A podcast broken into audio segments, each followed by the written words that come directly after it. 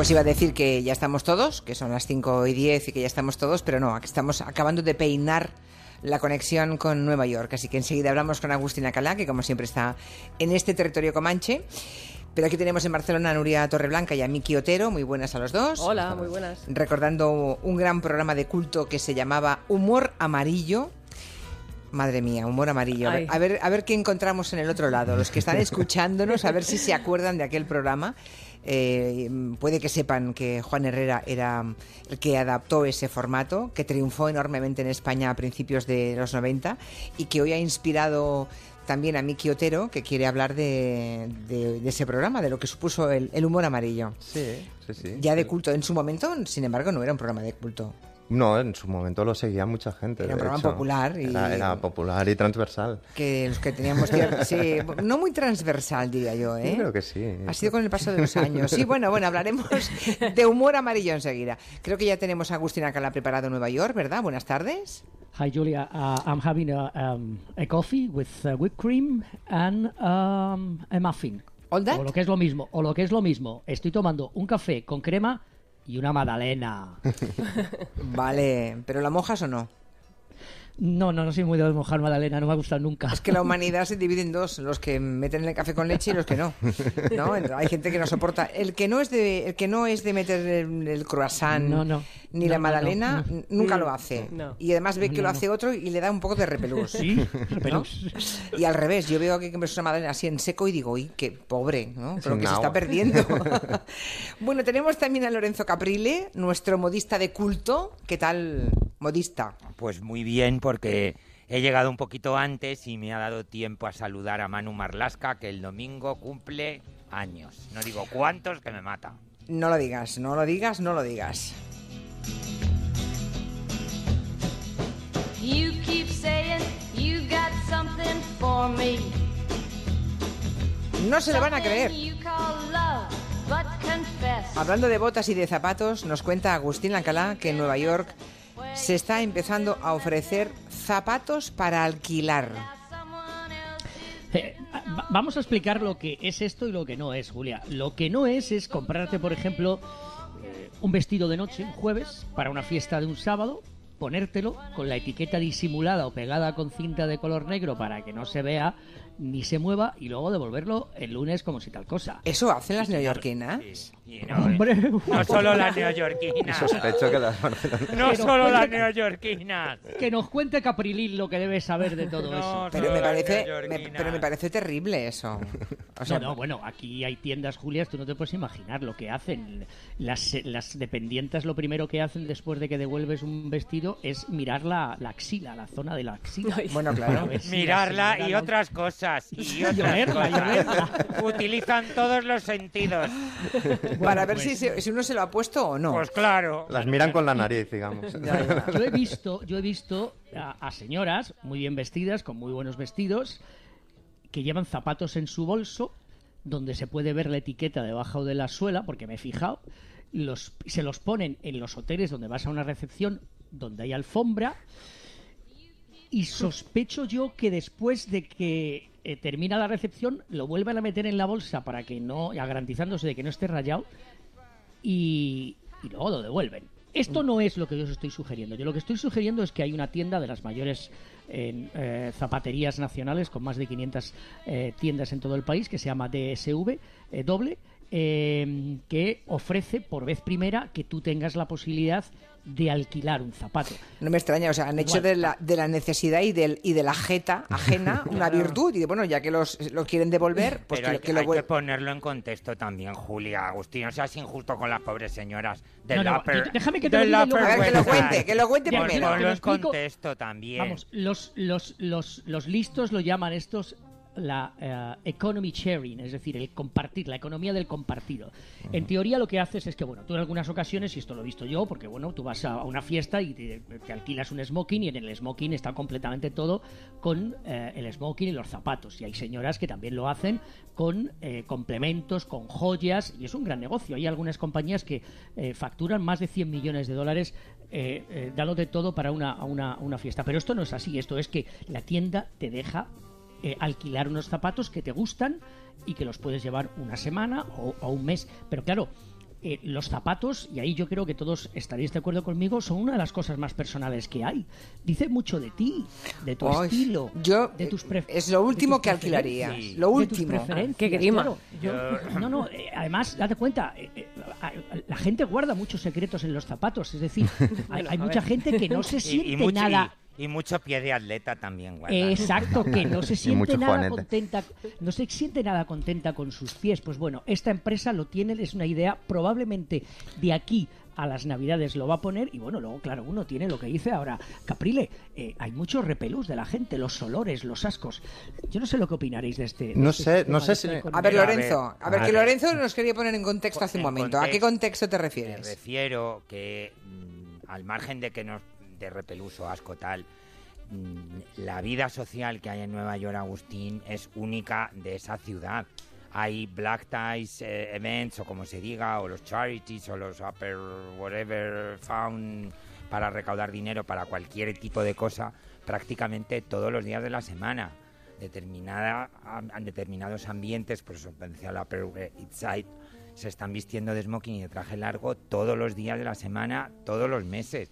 Con lo cual, pues oyes, pues, pues pobrecillas que intenten Oye, pues trapichear con que la bajen ropa de clase, ¿no? Que qué estrés ser de la Es- clase tan... Es que eso es muy complicado. Pero yo me imagino que tendrás que, que pagar un seguro, ¿no? Como cuando alquilas un coche por horas, que si le haces una... Claro, claro. Pero Sí, Es es que Con lo que deben valer ya esos zapatos, de- aquí en Madrid hay servicios de alquiler de tocados, de trajes, de complementos. Bueno, se alquilan hasta trajes de, de novia ahora, ¿eh? Sí, todavía lo de los Ahora se alquilan trajes de no, novia. no, todavía lo de los zapatos no ha llegado. No. Pero todo este tema del, del alquiler es porque realmente en Nueva York ese tipo de vida social de traje largo y smoking, yo creo que ahora mismo es la única ciudad en el mundo que, que en, el, en el que se da eso de esa manera. Yo me pongo de smoking una vez al año si es que me lo pongo. O sea, no, Bueno, en es curioso, España es no hacemos Mm. esa vida social. No, pero es verdad que hay personas que tienen una, una cierta vida social y que pues a lo mejor te vienen bien unos zapatos para un conjunto, unos zapatos verdes y una vez que te has puesto ese conjunto, ¿para qué quieres unos zapatos verdes, no?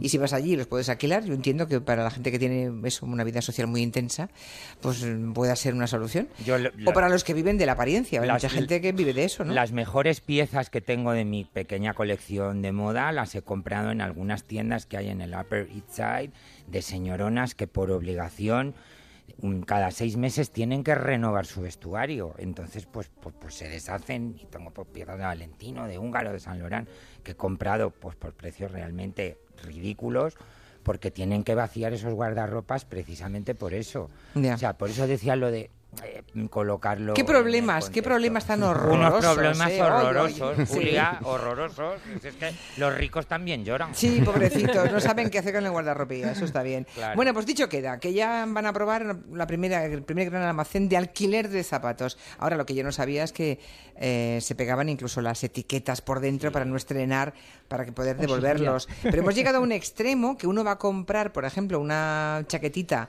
o incluso para una joven, ¿eh? para un adolescente, quiero decir, a, a un- a- digo en España, ¿eh? a unos grandes almacenes, y si consideran que es fiesta, dicen que no se puede devolver. Ahora ya te prohíben devolver todo. Sí.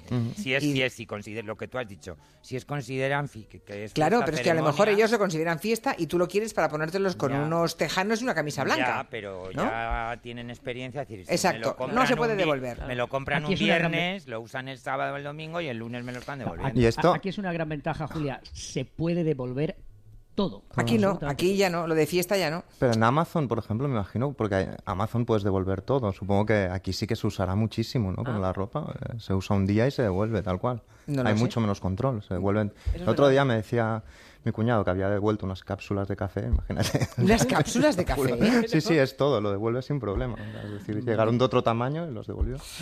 Bueno, qué mundo, qué mundo. Vamos al cantor de México.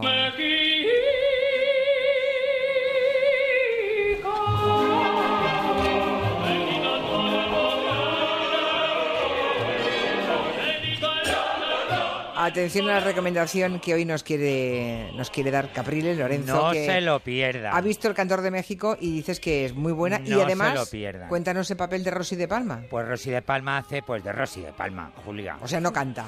Sí, bueno, sí, sí, pero da igual, da igual. Se mueve y se agita y baila y está muy graciosa y grita, intenta ligar con todos, hasta con el apuntador, y saca unos trajazos. Y es Rosy, pues Rosy es Rosy, y está genial, como es ella. La música es, la estamos oyendo de fondo, pues de estas músicas facilonas que te llevas, llevo toda la semana tarareándola. La escenografía De, de Bianchi es impresionante, un poco en el estilo de, de aquellos musicales en Technicolor de los años 40 y la dirección del maestro Emilio Sagi, pues ¿qué quieres que te cuente? Es una- se te pasan las dos horas volando, pero te ríes, disfrutas y, y, en fin. Muy pues- kitsch, ¿no? Me han, me han contado. Bueno, sí, bueno, pues como eran aquellos musicales de aquellos Bueno, claro, años. claro, claro. Pero que lo han sabido reproducir muy bien, quiero han- decir. no, no muy bien, con, con- con una maestría y con una mm, chispa que realmente a la gente que pase por Madrid a- en este mes, porque que dura hasta el 29, me parece, de, de octubre, no se la pierdan, hagan el favor. Sí, porque le- porque yo he saltos leído- mortales, eh, Ya. pregunten a su prima si conoce a alguien a Tarzán, que les cuelen, que hagan lo que sea, porque... ¿Qué pasa? ¿Que está, no hay entradas o qué? Eh, Creo que empieza a haber ya problemas. Problemas, de- bueno. de entradas. Son unos segundos escuchando esto y ya dan ganas de, de- Sí, ¿eh? de ir a darte un buen afeitado a la barbería y luego regalar claveles Luego por la re- rambla. recor- y luego recordar al gran al gran Luis Mariano que en fin, Hombre. a ver cuándo la señorita Nuria le Sí. dedica un programa a Luis Mariano Yo me apunto a y no eso. tanto Beatles y tantas cosas modernas Yo me apunto, mira, mm, Me está Caprile, retando, me está retando. Caprile, el próximo día que vengas al Comanche, yo te prometo que te hacemos un Luis Mariano, Hombre, que a mí también me gustaba pues mucho. claro que sí Que sí, que sí, que yo- hacemos un Luis Mariano. Muchas Y yo puedo, gracias. de- puedo decir una cosa desde, de, de un amigo que le, que le presentamos hace un par de semanas. El señor ah, Bruce Springsteen la pasada semana recaudó en Broadway 2.330.000 dólares. Récord absoluto. No hay entradas, ya han superado los 1.000 dólares. Y en este momento, hoy, el diario de New York Times, el diario de Washington Post y el diario de los, ah, The Wall Street Journal hacen el comentario, la crítica sobre el show del señor Bruce Springsteen y lo ponen maravilloso. Lo digo por si acaso alguna luego viene en, en Navidad y quiere venir a Que sí, me lo quiero ir a ver. Vale, vale, de acuerdo. De acuerdo, de acuerdo. Bueno, queda dicho lo del Cantor de México en el Teatro de la Zarzuela de Madrid. Y bueno, hemos dicho al empezar que hablaríamos de, de humor amarillo y hemos tirado de la memoria, hemos despertado la memoria de un montón de oyentes, a ver si los encuentro por aquí. Dice, humor amarillo, por Dios, ¿qué fue del chino Cudeiro? Bueno, del chino Cudeiro me hablan como mínimo 20 oyentes. Qué risa de programa. El doblaje, ese que lo hacía divertido, bueno, no, no era solo divertido, es el que hacía el programa en realidad, ¿no? Y todo el mundo hablando de humor amarillo, así que tenía razón, Miki, tenía razón. Sí, no, yo creo que lo tenemos todos incrustadísimo. A mí me gusta el humor blanco.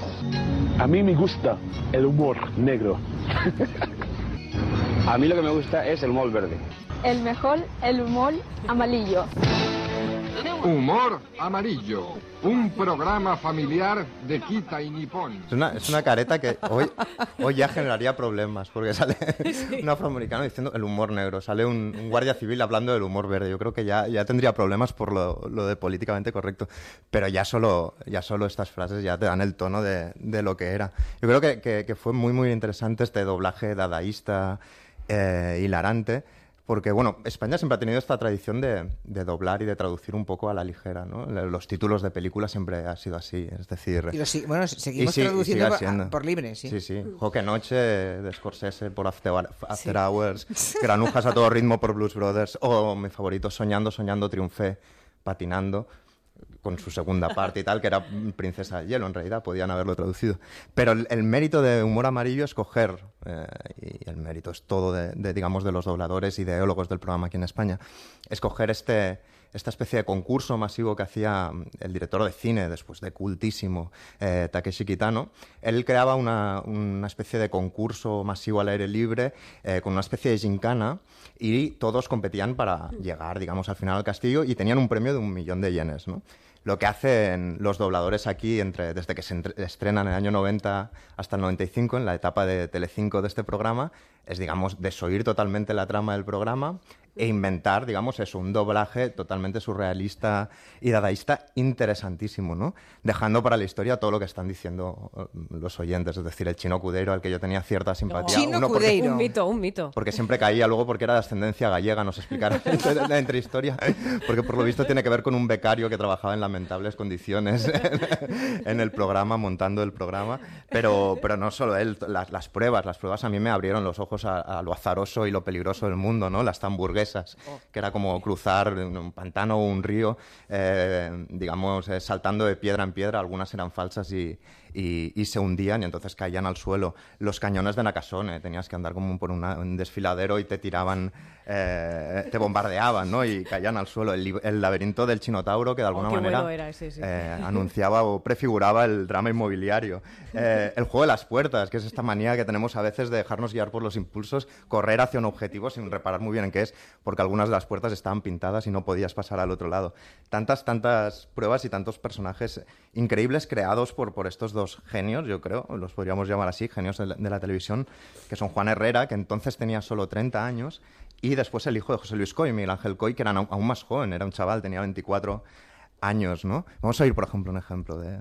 Los japoneses son amantes de este tipo de productos. Aquí les vemos peleándose por colocar el quesito en su molde. Estáis contemplando cientos de quesitos de porciones pasados de fecha, por eso tienen ese color tan poco apetitoso. Las vacas japonesas producen los quesitos tal cual los estáis viendo. Les salen así directamente de las ubres. Y cada uno tiene que colocar el quesito en su ranurita, en su oquedad. Es maravilloso. Yo aún ahora recuerdo, tengo eh, grabadísimas a fuego, a fuego frases enteras. En plan, ¿De humor amarillo? Ali- Alicia, bueno. Alicia no es japonesa, pero se ha, ha operado los ojos para, para poder competir en el programa. O después presentaban siempre, a- a cuando una, una iba a caer al agua muy rápidamente, decían, y esta con todos ustedes está Miss Okinawa. De un momento a otro caerá al agua. Es decir, rimas que yo, yo- yo tenía cuando empezó a emitirse, tenía 10 años y, y, vamos, me abrió todo un mundo de, Yo creo que a mí, de me, la comedia. yo creo que a mí me pilló una mala, una mala edad, diría yo. Te- ¿eh? Ya eras más descreída. Ya no te- Claro, esta era un poco más mayor y entonces ya yo creo que me pilló mal. Pero si lo comentábamos en las cenas familiares, ¿no recuerdas? Sí. Que hacía mucha broma. Claro. Bueno, vamos a seguir abonando la teoría de las cenas familiares. Voy a hablar con, con un tipo al que yo quiero muchísimo, que es Juan Herrera. Es el guionista, creador del formato español de humor amarillo. O sea, todo eso que estamos comentando, que tienen tantísimas personas, eh, o que tenemos en nuestra memoria, pues mm, sale de la mano de Juan Herrera. Y, y, claro, los más viejos del lugar, los más veteranos oyentes de este programa, bueno, voy a saludarle antes de nada. Hola Juan, Hola Julia, maestra. qué alegría hablar contigo. Más alegría me da a mí que te oigo todas las tardes. ¡Ay, qué bien! No puedo intervenir. A veces pego mordisco al, al TVO y al periódico y a todo lo que tengo en mano. Bueno, eso de que no puedes intervenir, a ver si vamos a arreglarlo un día de estos ya, ¿eh? Bueno. Que ya, ya, ya, ya empiezo a tener mucho, mucho mono de, de Juan Herrera. Es que Juan Herrera y José Luis Coll, la otra voz que con él Miguel hacía, Ángel, Miguel perdón, Ángel. Miguel Ángel y Miguel Ángel Coll, sí, eh, José Luis era, era su padre, eh, Miguel Ángel Coll, pues han, ah, han formado parte de este programa en la primera época, en la primera etapa aquí en Onda Cero. Hacían un espacio que se llamaba, claro, ahora con la nueva tecnología todo es mucho más fácil, ahora todo es corta y pega, ¿no? En el mundo digital, pues en todo digitalizado, hacer un resumen de fragmentos pequeños del día es muy fácil. Pero cuando ellos estaban con- conmigo en este programa y hacíamos un- una sección que se llamaba Los Fontaneros, Efectivamente. no estábamos digitalizados, el mundo no era digital.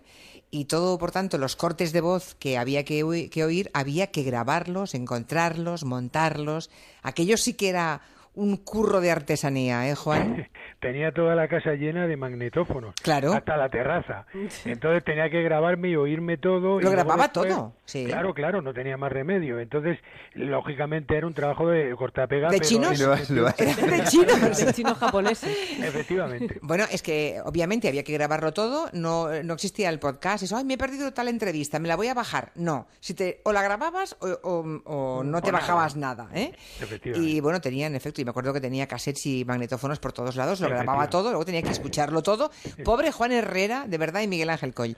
Pero qué sección tan buena hacíais, de verdad, ¿eh? Hombre, la verdad es que en la radio yo creo que cuando si no se pone pasión no se llega a nada. Mm. Y los dos éramos dos locos y lo seguimos siendo de la radio, porque la radio ahora no tiene el prestigio que tuvo en su tiempo, pero la radio es la forma más natural de relacionar el corazón con el cerebro. Y por tanto, a mi modo de ver, sigue siendo una herramienta utilísima para muchísimos millones de personas que tienen el corazón abierto. Qué bien, es que, es que hay que, hay que aplaudirle. O sea, es que cada frase que dice te pondrías en pie, le- escribano, tome nota, ¿no?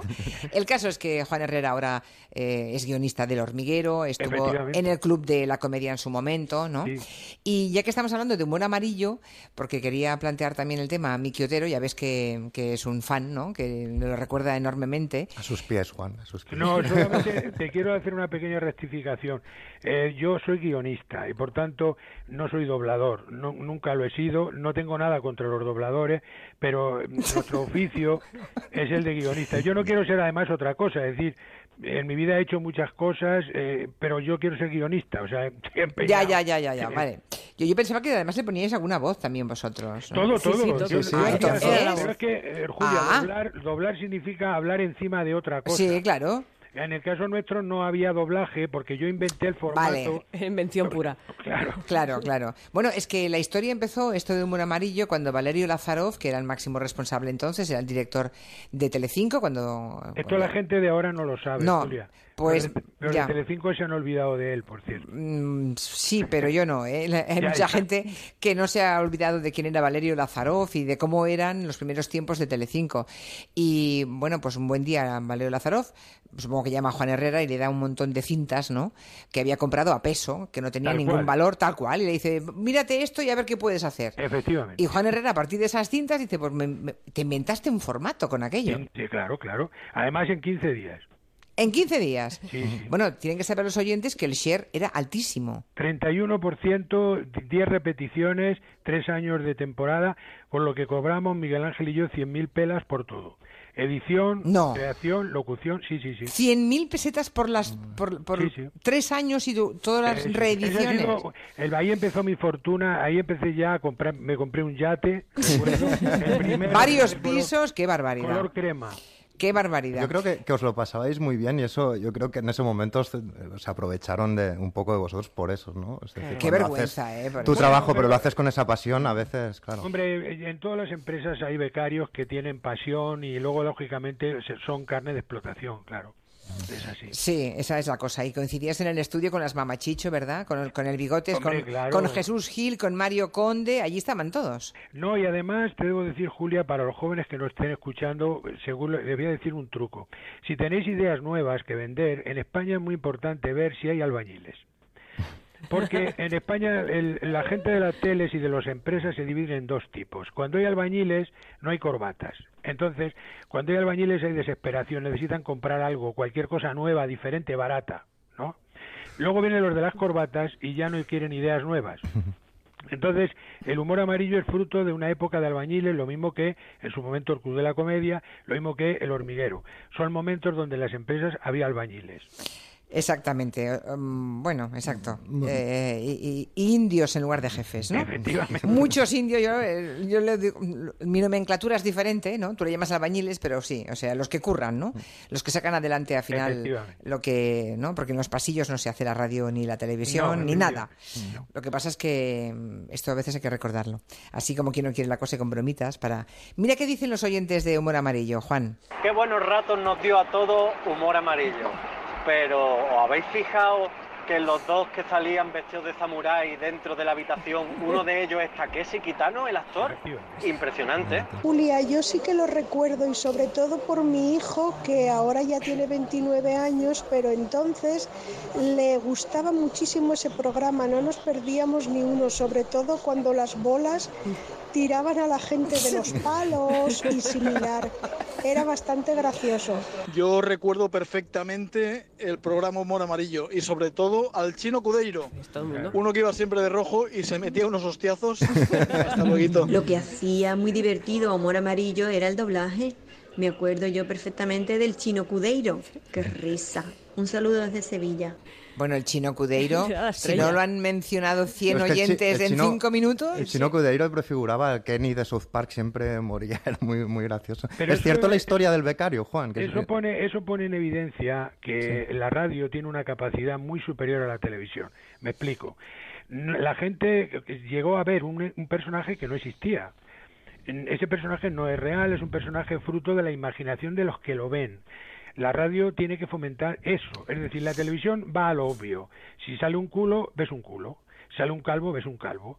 La radio, sin embargo, si utilizas el audio en la tele exactamente igual que se utiliza la radio, la gente puede ver cosas que realmente no están en pantalla. Lo mismo que la- ese mecanismo funciona cuando están oyendo la radio. El, chino cudero no existía. Nosotros nos inventamos, un- como homenaje a nuestro becario, un personaje que cada vez era distinto. A veces era rojo. Nosotros procurábamos que llevara algo rojo. Pero no, no se parecía nada. Pero la gente lo veía, porque nosotros lo decíamos y al decirlo nosotros, ellos lo veían. Y con, y con Takeshi Kitano, Juan, llegasteis a coincidir, Sí, ¿no? sí, porque yo tengo otra vida. Takeshi era la- el, el, el, el- el ideo- creativo, el sí. creativo, el japonés que inventó el, concurso. El productor, Sí. sí. Eh, yo tengo otra vida que es la vida de- del flamenco, ¿no? Yo, yo soy una persona muy ligada al flamenco. De hecho, vivo la mitad del año en el Jerez de la Frontera. Entonces, mm, yo tenía un amigo, un cantador eh, eh, japonés que cantaba flamenco muy bien. Eh, se llamaba Shiaki Hiratoshi. Este hombre era un gran pintor, pero no vivía de- del- del, flamenco, pero cantaba por seguirilla extraordinariamente bien. Y entonces yo, yo era amigo suyo y un día la, NHK, la televisión nacional japonesa, hizo un documental sobre él, vino a España y me dijo, eh, me dijo, oye, mira, habla tú de mí, porque si yo hablo digo que canto muy bien, los japoneses no se lo van a creer. Entonces me hizo una entrevista a un sujeto que no hablaba español, entonces yo me siento en Casa Pata, en un tablao de Madrid, a hablar de, de mi amigo Horitoshi, y de repente cuando abro la boca, el tipo se pone pálido, el realizador manda a parar, y señalándome con el dedo viene y me dice, humor amarillo. Digo, sí. Y entonces automáticamente coge el teléfono y llama a Tageshi Kitano. Y entonces me lo puso al teléfono. A partir, yo no hablaba japonés y el otro se negaba a hablar inglés porque es un nacionalista furibundo. Y entonces a partir de ahí establecimos una pequeña relación a través de, de correo electrónico en japonés, claro. Tú Has propiciado, Juan, te, te pregunto por, por otro de otro programa, pero creo que has, eh, has propiciado momentos de, de cruzar a personajes históricos. Hubo uno de Jesús Gil con Benny Hill, solo Eso por la cierto. gracia de que rimaban sus apellidos. Sí, pero además, además ocurrió una, una anécdota muy curiosa. Y es que estando en la cena previa a la cena del jacuzzi que habéis visto todos, pues se hizo una No cena- tengo palabras. Bueno, se hizo una cena anterior eh, don- hasta las altas noches de la mañana allí y entonces Gil tuvo el detalle de darle unos tortazos a Benny Hill en la cara. A lo que Benny Hill respondió con un ostión a mano vuelta, ¿sabes? Que al otro le dejó tieso, porque claro, entonces te veo, Benny Hill, Benny Hill, y el otro dijo, Benny Hill, raca, y le sacudió un cebollano en, en la época de pleno poder del señor Gil. Madre mía. Bueno, ahí. Tú sigues la cuenta. ¿Tú tienes Twitter, por cierto, Juan? No, no es mi costumbre. Ya me imaginaba yo. No sé por qué no me daba el tipo. Lo digo porque estamos mm, montones de comentarios sobre sobre sobre sobre Sobre. amarillo, amarillo. Bueno, que hay muchísima gente que no sabe, pero recuerdan todo tipo de detalles, ¿no? Cada uno se ha quedado con alguno. Estoy leyendo algunos que tienen en su casa un montón de vídeos en beta, dice uno, guardado del programa. En fin, bueno, eh, Juan, aparte de hablar de humor amarillo, que, que Miki Otero como un poco rindiendo tributo a su niñez, quería hablar del asunto y por eso te hemos llamado. Aparte de todo, nos hemos enterado que la semana que viene publicas un libro que yo no he leído todavía, mm, pero estoy consternada por no haberlo leído, pero lo voy a leer este fin de semana. Y todas las personas de las que me fío me han dicho que es un libro maravilloso. Entre ellos, eh, entre ellos Nuria Torreblanca. Es una joya. Y Es Raquel, una joya. y Raquel Martos. Raquel me ha dicho que has hecho una novela Bueno, preciosa. Pero Raquel es como mi hermana. Bueno, sí, pero Raquel será tu hermana, pero a mí no me dice que es buena una cosa que crea que no es buena. No, sí, pero ¿sabes qué pasa, Nuria? Eh, que yo tengo mucho miedo siempre a la literatura, porque hoy en día novela se le llama a cualquier cosa. Sí, Mira, es te verdad. voy- Te voy a citar una cosa que creo te va a gustar. En la semana que viene, el día 1 de noviembre, viene a Madrid un señor que se llama Finzi Pasca. Daniele Finzi Pasca. Es el director de una compañía de teatro circo, uno de los creativos más importantes del circo mundial. ¿no? Este hombre tiene una idea que a mí me gusta. Dice, hay, hay mucha palabrería, pero hay po- faltan palabras. A él se le ha muerto su mujer hace poquito, hace un año, y dice, hace muy poco tuve que poner la palabra viudo. Yo soy viudo. Dice, pero viudo es una palabra que quiere decir lo mismo que, que se te ha muerto la mitad del cuerpo, la mitad de tu vida, que ha- se ha muerto una persona que estuvo casualmente contigo casada. Es decir, nosotros tenemos 200 palabras para decir que existe crema de día, crema de noche, crema hidratante, crema astringente, crema reparadora, pero para cuando te divorcias, lo Sí. mismo da que te divorcies de una persona que se ha ido y te ha dejado el corazón hecho polvo, Sí. que que se te ha ido una señora que te estaba robando. Es verdad. La palabra es la, misma palabra. sí, Pero sí. ¿por qué no tenemos para los sentimientos el mismo número de palabras que, por ejemplo, para la crema hidratante? Es una buena pregunta, es una buena pregunta. La Lo novela, digo- la lo novela digo que por eso, Sí. ¿sabes? porque la novela, o sea, esta novela yo la he llevado 30 años en mi cabeza. 30 años, ¿eh? imagínense. Se llama La Radio de Piedra. Em, todo el mundo, insisto, me habla de que es una auténtica joya literaria. Eh, creo que hablas de, de tu abuelo, ¿no? Del Sí, abuelo. mi abuelo, mi abuelo paterno, cuando estalla la guerra en el 36, él estalla en julio, mi abuelo en septiembre inventa una radio con una piedra. Se llama una, una radio de galena, ¿no? Entonces, claro, lo interesante es que en una pequeña comunidad aislada, entre dos frentes, la guerra era algo lejano y al mismo tiempo afectaba. Pero lo interesante es que mi abuelo se convirtió en el narrador de la guerra para una comunidad de 300 personas. Mi abuelo a veces conectaba con la guerra y decía la verdad y otras veces la mayoría no conectaba y se inventaba la guerra. Ya. Porque no podía defraudar a 300 personas que con sus sillas iban todas las noches a su casa a que mi abuelo les contara la guerra. Así que si lo había oído bien y si no, también. Entonces es un homenaje a la radio, porque mm, la radio ya en aquella época fue lo que nosotros estamos viviendo en Twitter ahora, exactamente igual era en la guerra del 36. Rumores falsos, manipulación, eh, opiniones extemporáneas, todo lo que nosotros tenemos ahora, todo eso ya estaba en esos años. Y fue un arma de guerra. Entonces, yo lo cuento desde una pequeña comunidad y desde la ternura, porque yo considero que el mundo ya es suficientemente violento y feo. Y en la guerra también hubo, como este pequeño pueblo que existió, yo todo lo que cuento es verdad, todo lo que cuento, hubo una gente que se empeñó en que en ese pueblo no hubiera guerra. Y no la hubo. Y no la hubo. No. Es que mm, cuando muchos se empeñan en que no la haya, no la hay, tengo la sensación. Bueno, la Pero radio... No la- se vende eso suficientemente. No, es que eso no vende. No es que no se venda, es que no vende. Eh, es veneno para la taquilla, vende lo otro. La radio de piedra de Juan Herrera, me la voy a leer este fin de semana, pero se- ya me, me atrevo a recomendarla a los oyentes porque me han dicho maravillas. ¿Y qué Una joya, qué una joya literaria. tiene esta novela? Madre Juan. Herrera, me ha encantado saludarte. Yo estoy enternecido, solo digo eso. Muchos besos. Un beso grande. Hasta pronto. Hasta luego. Claro, Agustina Cala, como lleva tanto tiempo fuera de España, ya no veía humor amarillo, ¿o sí? No, no, la verdad es que no. yo No. me- ¿Y Lorenzo Caprile tampoco? Yo no, yo estaba en Italia en esos años. Claro, es, que no estabais aquí. Yo es que no soy, 14 años. es que no Ah, soy de este mundo, No, pero él ha dicho una cosa de palabras que, hablando de viudo, y pues mira, hay un estado emocional en, la, en que, no- por lo menos aquí hay viudo, en el que no existe ni siquiera palabra para describir ese dolor, Julia. Sí, es verdad. es cuando un padre pierde a un hijo. ¿Eso cómo Mm. se llama? Bueno, no tiene tampoco. Eh, Nos falta crema hidratante, crema exfoliante, crema tal, ¿eh?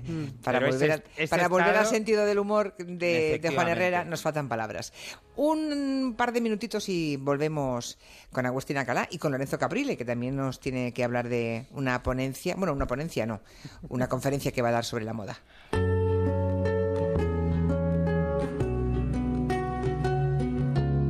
Gelo. De 3 a 7 en Onda Cero con Julia Otero.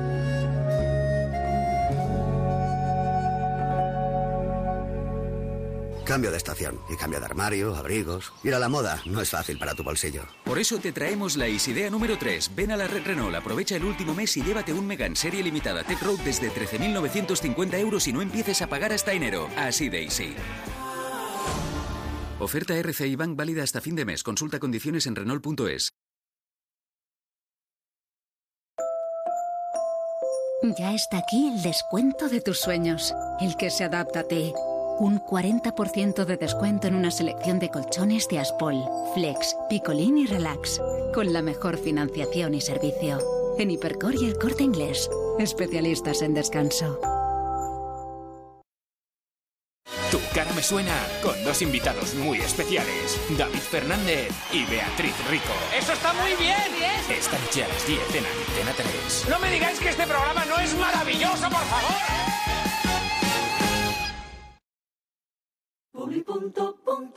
Que trabaje Robert, el robot mayordomo que aspira, friega y pasa la mopa y túmbate a la Bartola.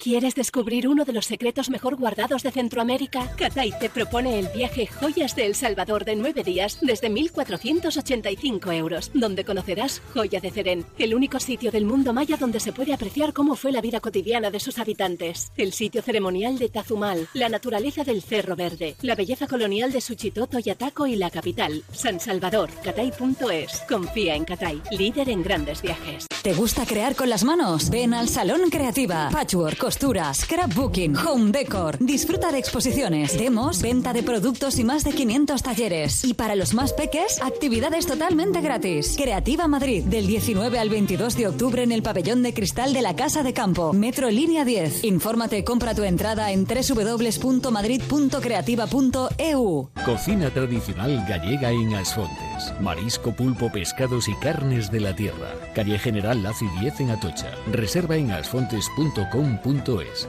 Galicia en su mesa. Si está pensando en vender su vivienda o comprar la casa de sus sueños, dese un lujo. Llame a Gilmar y olvídese de trámites, papeles, reformas, mudanzas. En Gilmar nos ocupamos de todo para que usted solo se dedique a lo importante, disfrutar de la ilusión de cambiar de casa. Infórmese en el 900-121-900. Gilmar, de toda la vida, un lujo. Ven a la Feria del Caravaning de Outlet y Ocasión de Madrid Xanadu. Del 21 al 29 de octubre tendrás la oportunidad de disfrutar del apasionante mundo de las caravanas, autocaravanas, mobile homes, campings y mucho más. Madrid Xanadu, salida 22 de la A5. Este verano estuve en un hotel rarísimo. El botón este llevaba a la habitación a caballito. Buah, eso no es nada. Yo conozco uno en el que no se puede dormir. ¿Por el ruido? ¿Qué va? Porque no hay habitaciones. Hay salones. Hotel Salón de IKEA, el primer hotel donde no se duerme, se vive. Ampliamos hasta el domingo 22 de octubre para que puedas seguir visitándolo en Princesa 66, más en ikea.es. Onda Cero Madrid, 98.0. Hola, ¿los cursos de vigilante de seguridad? Vengo a informarme. Bienvenido a Forma Emplean. Sígueme. Te enseño las aulas. Ah, pero ¿las clases son presenciales? Sí, la teoría cada día. Ah, sí. Sí, y además gimnasio y galería de tiro. Genial. Ya tengo ganas de empezar. Y nos encargamos de todos tus trámites. Forma Emplean, tu formación para el empleo. 91 563 2351, calle Cartagena 70. Murprotec, buenos días. Le llamo porque tengo humedades. Ha llamado al sitio adecuado. ¿Qué tipo de humedades? ¿Qué es lo que ve? Se cae la pintura, hay manchas blancas y huele muy mal. Lo he intentado todo. Uno de nuestros técnicos le visitará y analizará gratuitamente su problema de humedad. Si podemos darle solución, será con garantía de resultado por escrito de hasta 30 años. Jamás volverá a tener humedades. No sabe cuánto me alegra oír eso. Llame al 930 1130, 930 1130 o el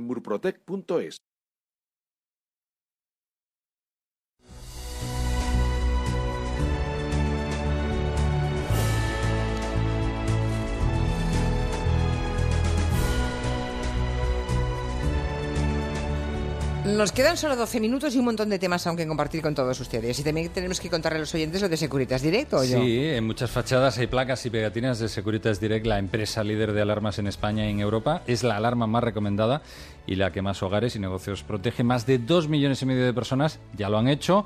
Si todavía no tienes la alarma en la que más gente confía, llama ahora a Securitas Direct y te la instalan en menos de 24 horas sin cables ni obras. Llama gratis al 945 45 45. Securitas Direct 945 45 45.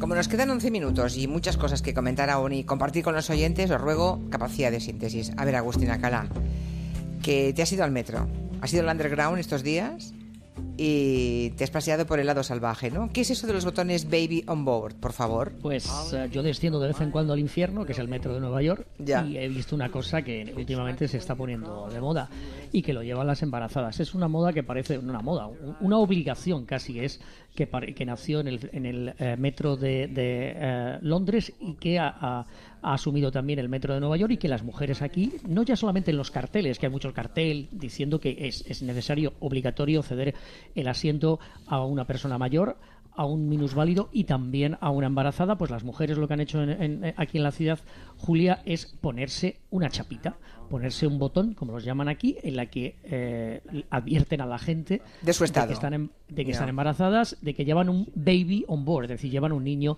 eh, dentro. La verdad es que la, tripa, la tripa sería, la tripa sería lo mejor, es decir, la mujer la ve y, se debería de, de ceder el asiento. Te tengo que decir que después de aproximadamente una media docena de viajes últimamente, he visto a tres o cuatro embarazadas, solamente eh, un señor que eh, lleva pulsera y que no es eh, neoyorquino ni norteamericano, sino es español, se ha levantado a dejarlas el asiento. O sea, tú.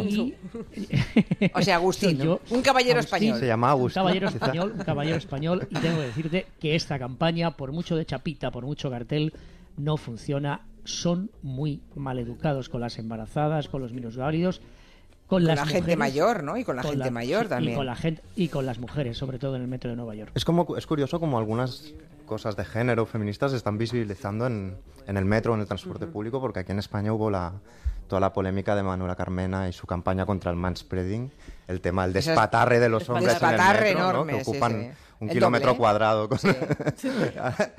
y, y, en otros metros también, cuestiones, digamos, de, tocamientos y demás. Y es curioso cómo se está dando a conocer a través del tema del, Por cierto, nos pusiste sobre aviso la semana pasada del tema Harvey Weinstein. Mm.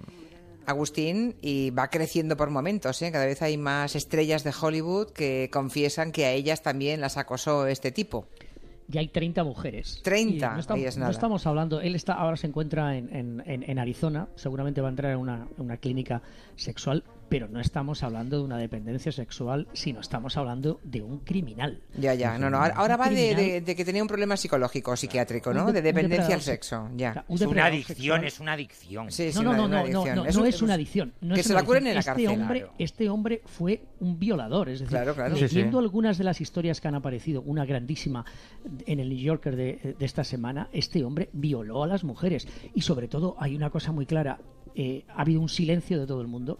Es imposible que su, su, hermano, es imposible que su empresa no lo supiera. Y mm. sobre todo, Julia, ha habido muchos colaboradores, incluso mujeres de su compañía, que subían a las habitaciones con otra mujer, con otra actriz. Él las hacía un gesto o las decía que se marcharan, las dejaban con las actrices. Ha ocurrido todo esto y es un silencio que se está cayendo en un Hollywood que en este momento está muy asustado porque puede haber muchos Harvey Weinstein. Que había mucho dinerito, Agustín, mucho dinerito. Pero ese, silencio es lo peligroso. Yo he leído otro artículo en el que dice que eh, Harvey Weinstein es la persona mm, mm, que ha recibido más agradecimientos en los Oscar en los últimos 15 años. Es, decir, todo el mundo no solo callaba, sino que... lo convertía en un héroe.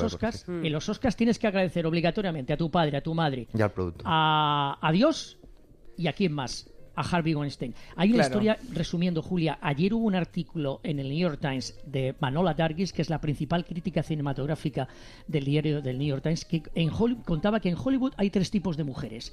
Las que logran el éxito y salen en las películas. Las que lo intentan, no salen en las películas, pero se escapan de Hollywood y se van a sus pueblos o a sus ciudades y sobreviven, y otras mujeres que se denominan las past around girls, es decir, las chicas que se pasan entre ellos los ejecutivos, los productores, los directores, los directivos y los personajes varones de la industria cinematográfica. Terrible, no me extraña que estén las grandes actrices, las grandes estrellas dando la cara en las últimas semanas, ¿no? Y hay algunas y una lista importante de, algunas de ellas, que además, habiendo llegado como han llegado a la cima, es bueno que ahora ellas den la cara por otras, porque hasta antes de ayer en que fue descubierto este individuo, seguro que seguía con su misma con su mismo comportamiento. Así que bueno es, que alguien haya plantado cara, ¿no? que ha sido una de las jóvenes, ¿eh? aunque luego se apunten las otras a decir que también les pasó a ellas.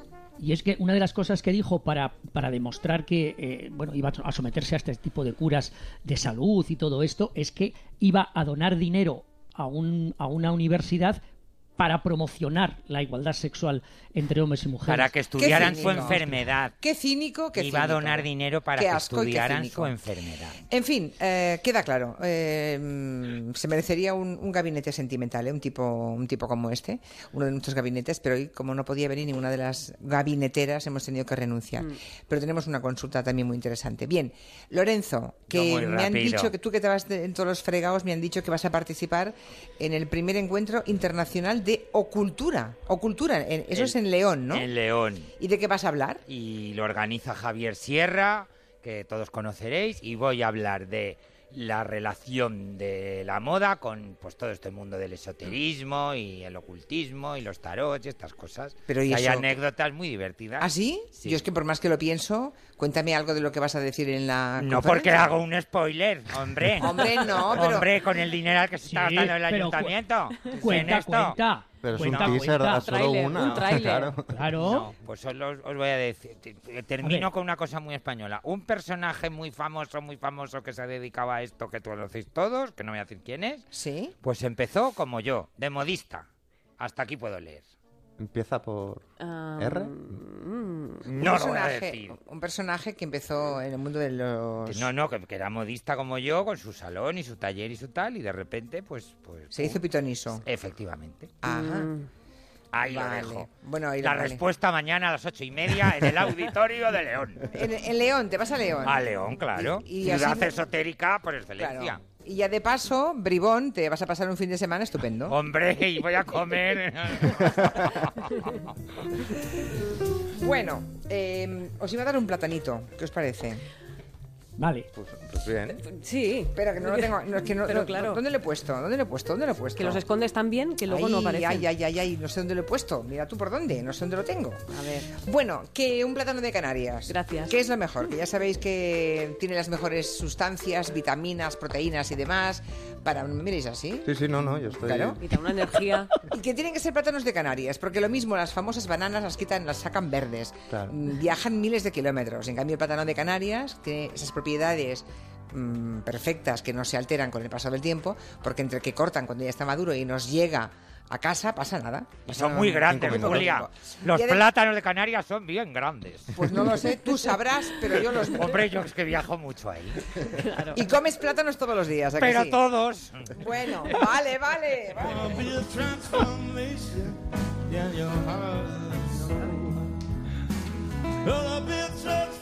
Este es Van Morrison, ¿no? Sí. Tienes este un minuto para contarnos que ha sacado disco, ¿no? Sí, ha sacado disco este señor. No va y se le ocurre sacar un disco con cinco canciones nuevas y las demás son versiones. El 12 de diciembre va a hacer un único concierto en España. Va a ser en Madrid, en el Wissing Center, con la presencia de Georgie Fame. Y, por cierto, ¿os habéis fijado cuántos cantantes tienen nombres de animales? Van Morrison es el león de Belfast. Tom Jones, el tigre de Gales. Sí. Iggy Pop, la iguana de Detroit. Mónica Naranjo, la pantera de Figueras. Edith Piaf, el ruiseñor de Francia, y José Luis Rodríguez, el Puma. Ajá. Y Joselito está teniendo un mote el también. Pequeño ruiseñor, el pequeño ruiseñor. Ruiseñor de Al, del su pueblo, ¿no? ¿O no? Sí, ahora estaba yo pensando, me faltaba alguien en la lista, ¿no? ¿Algún otro bicho por ahí sí, que me nos sale, hemos olvidado? Me sale como un otro bicho. Seguro. O igual era otra, otra categoría.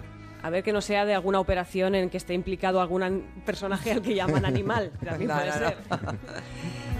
Bueno, pues hasta aquí el Comanche de hoy. Agustín, que vaya bien.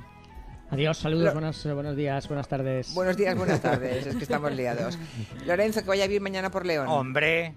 Recuerdos a la parroquia que irá a verte y que además es oyente de este programa, que van a ir muchos, como si lo viera. Mil gracias, Julia. Adiós, Miki. Hasta luego. Nuria. Adiós.